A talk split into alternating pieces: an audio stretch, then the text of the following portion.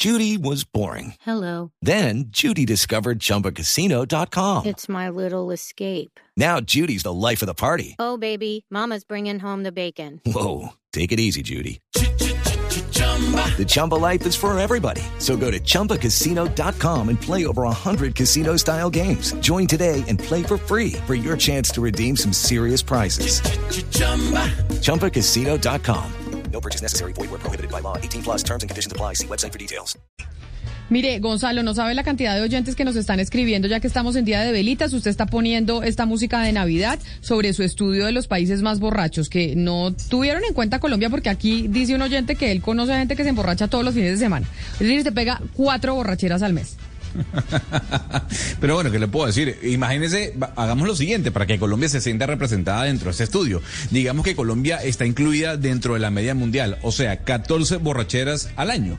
¿Usted cuántas borracheras se pegó este año? No, Yo voy cerca de las 14. Yo le voy a decir que yo no me pegué ni una.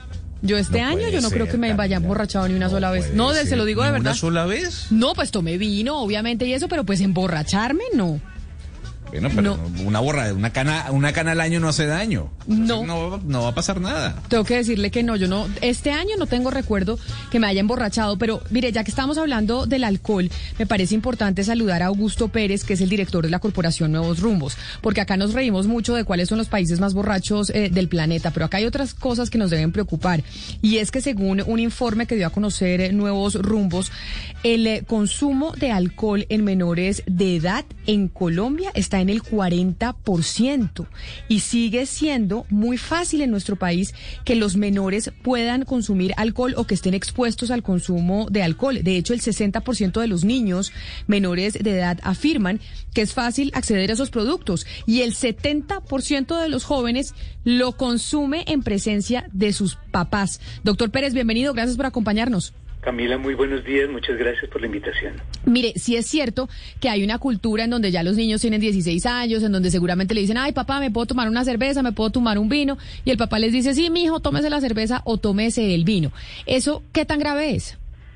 Pues muy grave, Camila, muy grave por varias razones. La primera es porque el cerebro y el sistema nervioso de una persona de 16 años está en pleno proceso de desarrollo y de estructuración y claramente sobre eso no hay la más mínima duda porque son investigaciones que tienen más de 30 años hasta hace muy poco tiempo eh, hechas con los instrumentos más sofisticados la prueba de que el alcohol interfiere con el desarrollo del sistema nervioso central y que afecta ciertas áreas del cerebro, especialmente la corteza prefrontal, que es la parte con la que uno piensa, y el hipocampo, que es uno de los centros del cerebro encargados del procesamiento de todos los datos a nivel de memoria.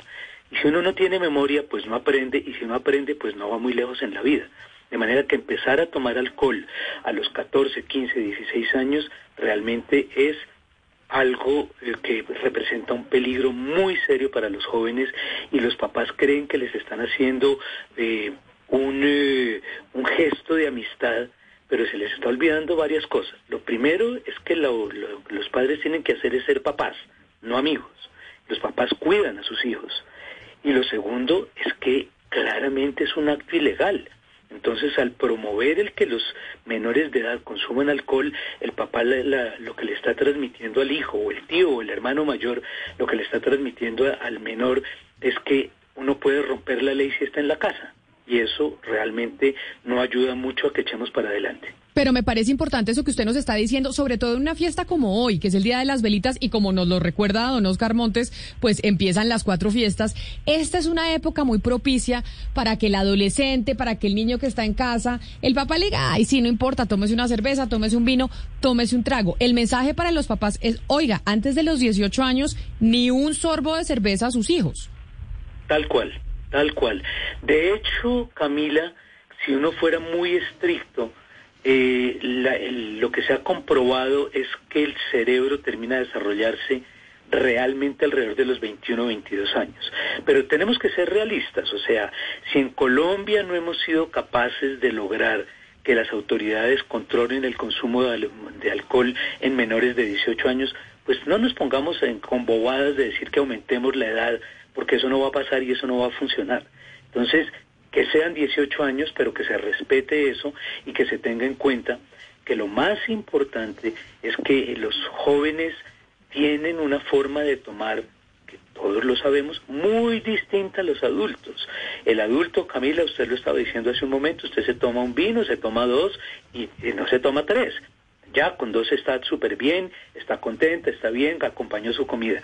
Los adolescentes no toman así. Los adolescentes toman con el objetivo de sentirse borrachos.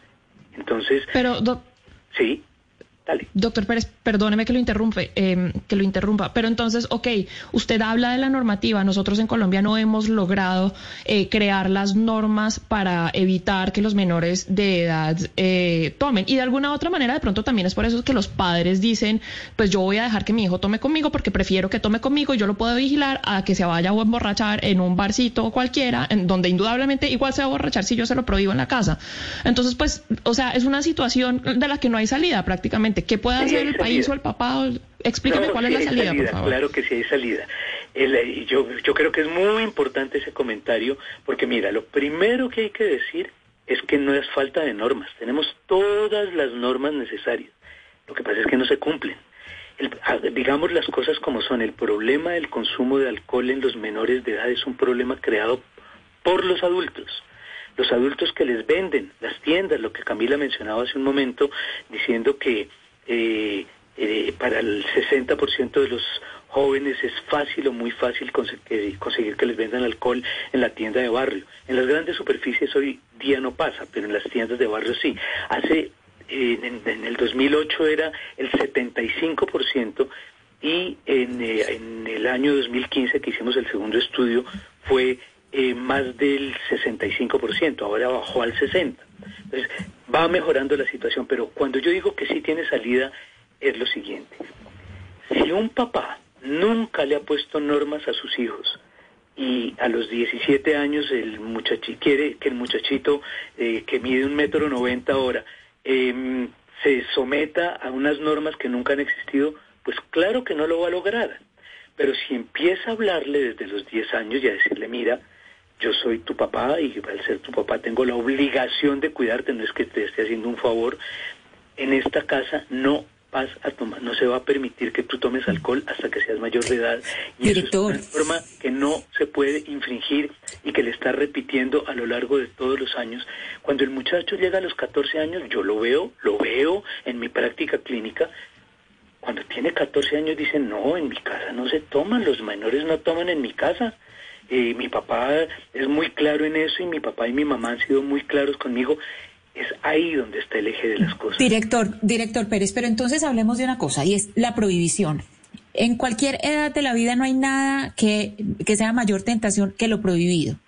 ¿Cómo no va a ser mejor que en la casa un papá le diga, mire, esto es lo que se puede tomar, está en su casa, que es un entorno protegido, al lado de su papá y su mamá, a que le diga, en esta casa no se tome, no se toma, el muchachito salga. Claro, eh, ese ejemplo que usted nos está dando, pues todo el mundo lo hace, todo, pues, pues digamos, en general, la gente trata de que sus hijos tengan, digamos, una buena costumbre o una buena eh, uso, una buena aproximación eh, al alcohol, que no se exceda, bla, bla, bla, todo esto.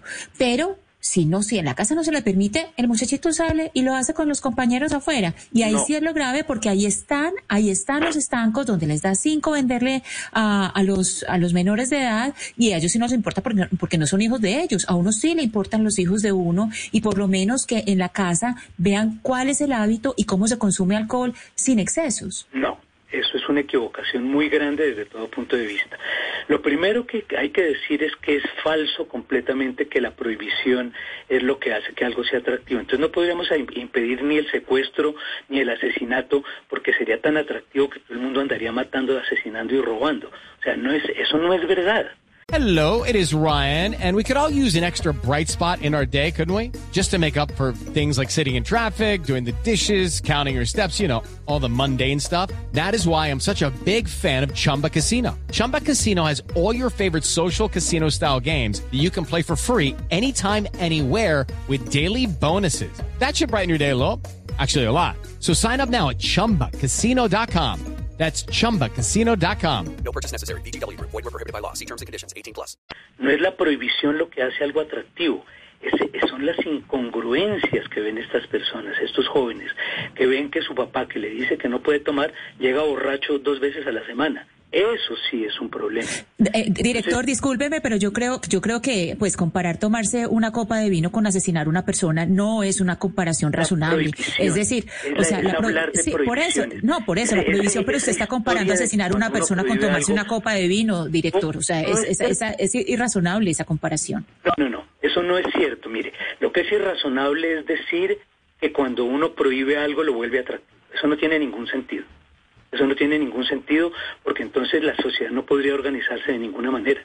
No es la prohibición lo que hace algo atractivo, son todas las circunstancias que rodean las situaciones en donde hay una publicidad que está hablando de que uno no puede vivir feliz si no se toma un trago, en donde uno ve que su eventualmente sus los adultos que lo rodean abusan del alcohol pero que están mandando el mensaje de que no lo puede hacer.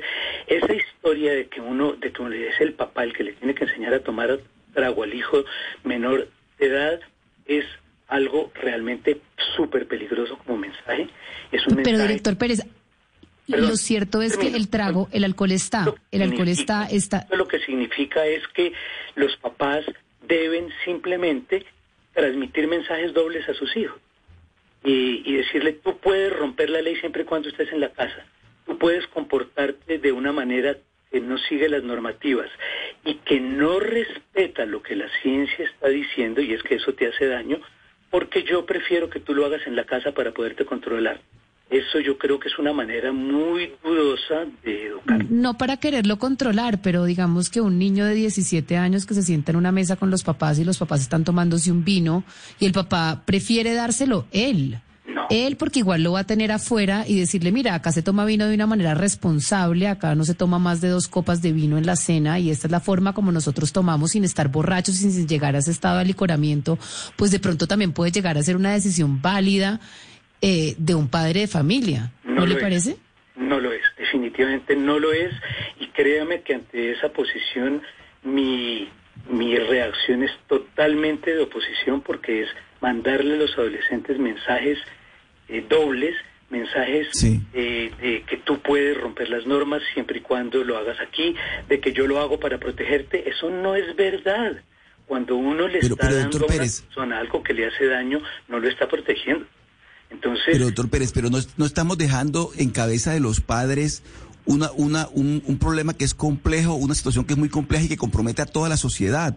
Porque es que es la Claro. sociedad la que induce también la publicidad, eh, todo, lo- todo ese entorno social lo que está, lo que está llevando a los jóvenes, a los niños también a, a que consuman. Entonces, al dejar toda la responsabilidad en los padres, también es de alguna manera desligar de esa responsabilidad a todo un entorno social que, que, que lleva al niño, que lo induce prácticamente al consumo. Entonces, en Por ese caso, ¿cómo, no manejar el tema? Toda la responsabilidad en los padres. Por eso dije desde el principio que esto es un problema creado por los adultos, creado por los adultos que les venden, ¿sí? Por los. Hasta hace 10 años en todos los grandes supermercados de Colombia le vendían alcohol a los menores de edad sin pedirle la cédula. Hace 10 años. Eso no ocurre hoy en día, pero en las tiendas sí. Es responsabilidad de los colegios en los cuales nosotros tenemos la demostración de que cerca del 15% de los estudiantes toman alcohol en los colegios y nadie se da cuenta. Pero mire, Es- doctor es Pérez, responsabilidad también del policía que ve al grupo de jovencitos que están tomando en la calle y no les dicen nada. Claro que es la sociedad la que tiene la responsabilidad como un todo, pero si nosotros empezamos diciendo que lo mejor es que los niños tomen en la casa o el control de los padres, entonces sí les estamos poniendo a los padres un peso muy grande sobre la espalda. Ustedes en la Corporación Nuevos Rumbos llevan trabajando desde hace 19 años en la investigación y prevención del consumo de drogas y alcohol en eh, adolescentes. Y entonces yo quiero preguntarle en esos 19 años que llevan ustedes de investigación y de trabajo precisamente para prevenir el consumo de alcohol y de drogas en los menores de edad, ¿hemos evolucionado para bien o para mal en Colombia? Excelente pregunta, Camila. Hemos evolucionado relativamente bien. Vamos mejorando un poco porque los adultos parecen haber empezado a tomar conciencia de que no le deben dar alcohol a los menores. Eh, los, en, alguna, en muchas tiendas hoy en día ya no es tan fácil que les vendan alcohol.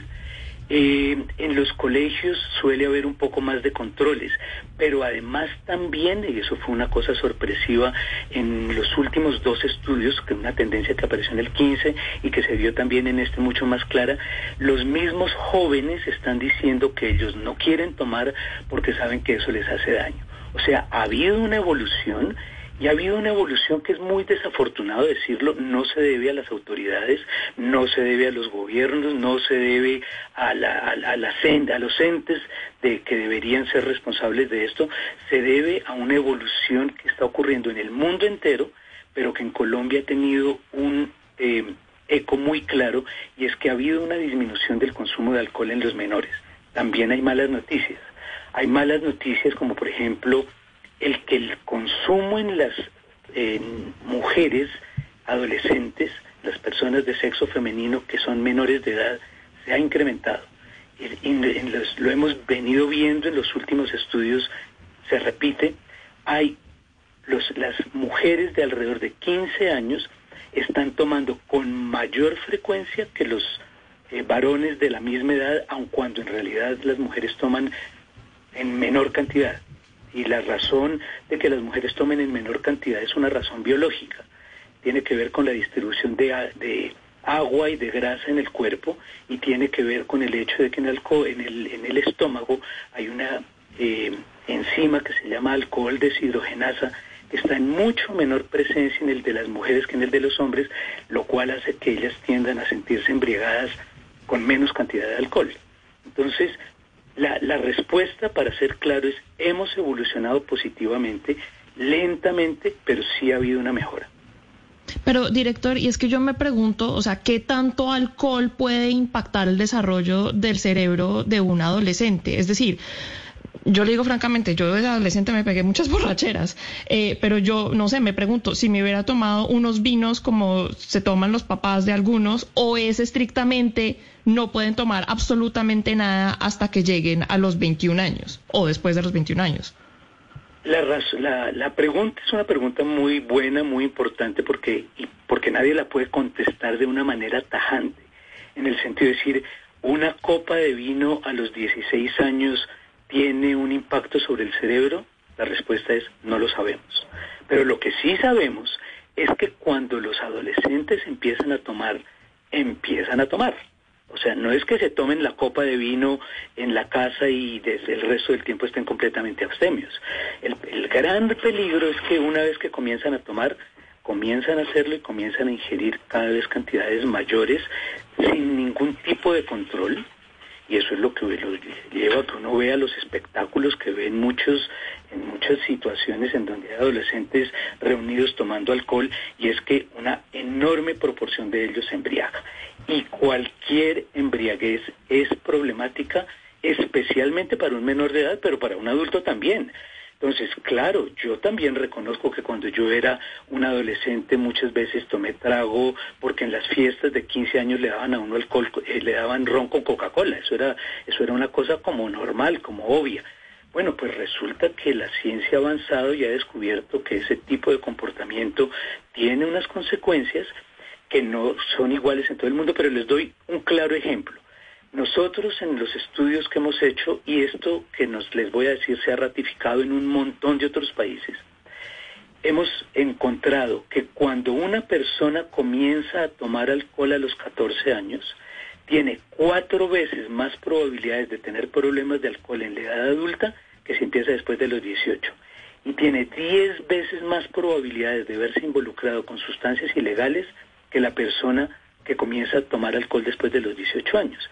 La razón es que cuando uno comienza a tomar alcohol se encuentra en un montón de situaciones que son situaciones de riesgo. Eh, eh, por ejemplo, una sexualidad poco... Eh, planificada tal vez. Sí, sin protección, sin, sexualidad sin protección, actos de violencia, peleas, el ser robado, el quedarse dormido en alguna parte, el encontrarse que lo atropella una bicicleta, una moto, un carro, la probabilidad de accidentes de todo tipo se incrementa tremendamente con el consumo de alcohol. Pues doctor Augusto Pérez, director de la Corporación Nuevos Rumbos, gracias por habernos acompañado hoy, que empezamos las cuatro fiestas con la fiesta de las velitas, en donde es una época que se consume o se incrementa el consumo del alcohol y hay que estar pues muy atentos con lo que pasa con los menores de edad. Mil gracias y feliz día. Con mucho gusto, que estén muy bien, hasta luego. Muchos oyentes escribiéndonos al 301-764-4108 y de hecho nos escriben muchos desde Estados Unidos en donde efectivamente la, el límite, usted, usted, no se puede tomar un trago hasta que no tenga 21 años. Y nos escribe un oyente que nos dice, mi hijo me tiene seco, de que por favor le dé una cerveza porque en Colombia se puede a partir de los 18. Gran debate pero de todas maneras importante estar atentos ustedes en sus casas con los niños, con los menores de edad, para que no se vayan a tomar un trago y no empiecen a consumir alcohol desde tan chiquitos, empezando por estas fiestas. Judy was boring. Hello. Then Judy discovered ChumbaCasino.com. It's my little escape. Now Judy's the life of the party. Oh, baby, mama's bringing home the bacon. Whoa, take it easy, Judy. The Chumba life is for everybody. So go to ChumbaCasino.com and play over 100 casino style games. Join today and play for free for your chance to redeem some serious prizes. ChumbaCasino.com. No purchase necessary. Void where prohibited by law. 18 plus terms and conditions apply. See website for details.